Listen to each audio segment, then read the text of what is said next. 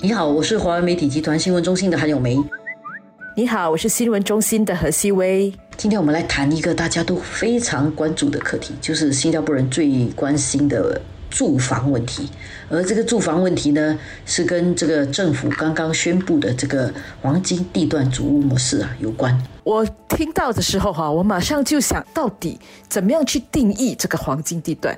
他就说了，是中央市区的部分，滨水区。然后很多人就会想，可是之前璧山那种五房是不是卖了百多万？那些不算黄金地段吗？黄金地段真的是地段决定的。璧山那些地方很抢手，它可能有其他的原因，它可能是方便生活机能。但是这个黄金地段就是真的在商业区里面，或者是在商业区边上，非常非常靠近。像这次推出的第一批。就在惹来乌沙嘛，惹来乌沙其实就在进入 CBD 的外面，距离不到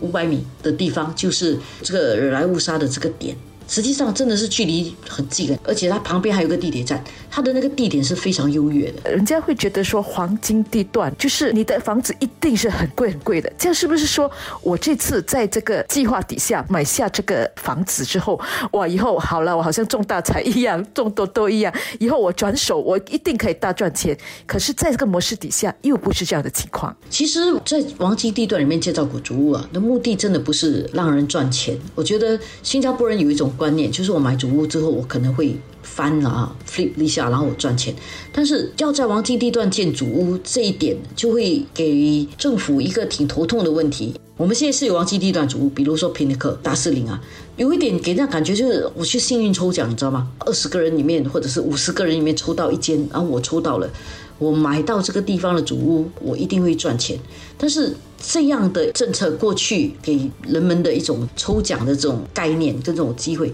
其实制造了蛮大的社会上的一种不公感，就社会不公的感觉。为什么？因为不是每个人都有机会去抽中那个房子。然后抽中的人呢，最糟的就是你可能四十多万买一间房子，但是你卖的时候是卖一百多万。很多人买主屋都会赚钱，但是这个赚到这么多，你就会给人家感觉那个社会不公感很强。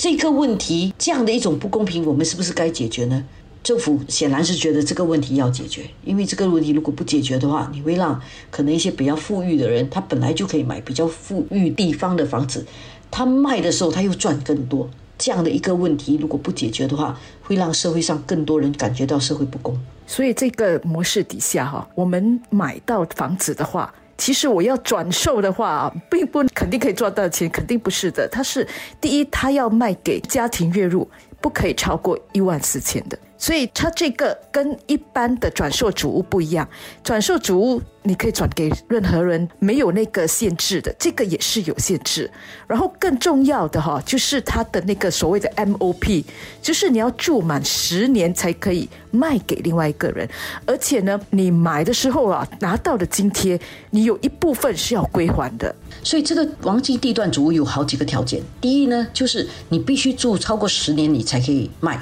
第二，你买的时候的那个价格就已经受到了很大的津贴，虽然政府没有公布说那个津贴是多少钱，但是你买的那个价格就受到了很大的津贴，所以你受到的限制也比较多。还有就是你不可以把整间主屋出租，但是你可以出租多余的房间。还有一点就是，呃，有些人买主屋之后，他又想说去投资一间私宅，在这个黄金地段主屋里面，你在十年内你不可以投资私宅。我觉得这些条件啊，它都有一点酌情。这些条件是比较倾向于照顾社会上本来就比较倾向于弱势的群体啦。如果你非常富裕，我就不管你了。但是如果你是还行，就是收入少过一万四，你才可以买这个主屋嘛。这个就已经是一个限制，让收入很高的人想都不用想，你不用想从中获利，然后就会让收入少过一万四的人可以买黄金地段的主屋。本来如果你收入少过一万是，根本不用想买黄金地段，因为黄金地段的主屋每平方英尺的价格至少两千五以上。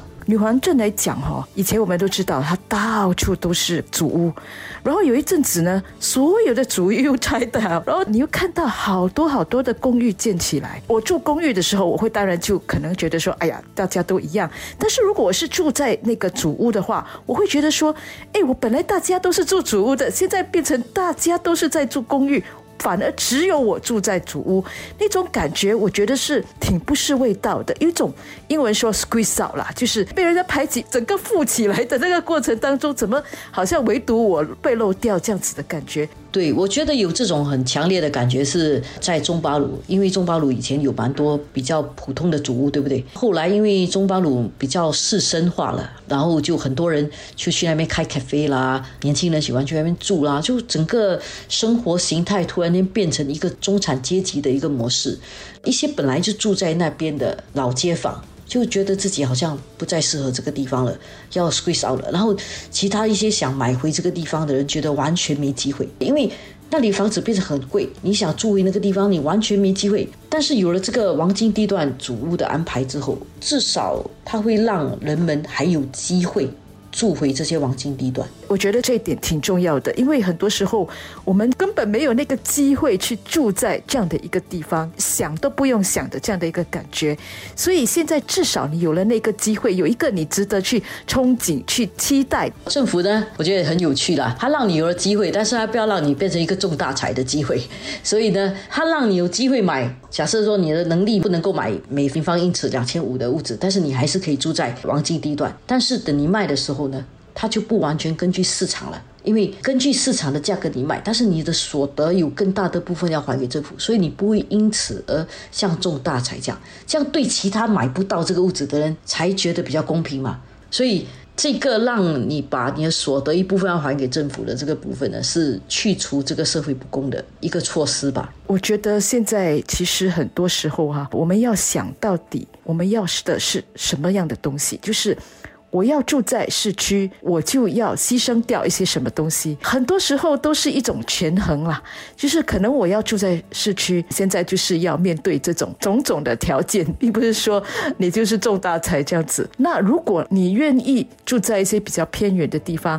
可能你要牺牲掉的东西呢，就是没有那么方便啦。所以其实很多时候。都是看个人的一些喜好，自己的一些选择，所以其实有选项一定是很不错的。我觉得其实也不一定住在市区才特别方便，因为现在我们的一些主屋区本身哦就有一个自己的小中心，有好多的这个工作机会，也不一定在市区里面，它在偏远，就是在竹荣啦，在宜顺啦，在乌伦斯啊，在澎湖啦。Tampines 啦，东部、西部、南部、北部都有工作的机会，所以有些人的生活圈其实不用在市区的，可以一个月都不下去市区。我也能够生活的很顺利的话，如果这样的话，你整个新加坡才会感觉到公平啊，不会觉得说我要特别幸运住在市区里面我才特别公平。新加坡这么小，你住在哪里都很方便的时候，我觉得那种公平感也会比较实在一点。我觉得还有另外一点就是这个绿意，到处都是公园，公园连道，你到处都可以接触到一些大自然，一些绿意，其实处处都可以是一个蛮宜居的一个地方。所以整体来讲，我觉得这个王基地段主屋的推出是一个正面的方向了。不过，我想里面还有很多细节，包括它的价格，包括政府其实津贴占的这个售价的多少，这些部分能不能够更透明一点？我想要等到这个新的主屋正式推出，让人们申请，然后定价出来之后，我们才知道。但是价格透明的问题，我相信是下来人们会比较注意的。那一个好处就是部长也讲了，就是这个计划不会是一成不变的啦。它正如任何的其他的政策哈，它一定是需要做一些调整，需要到时可能市场力量啊各个方面还是要做出好些跟进啊、跟动啊、修改啊，才能够真正达到它原本推出来的时候要达到的一些目的。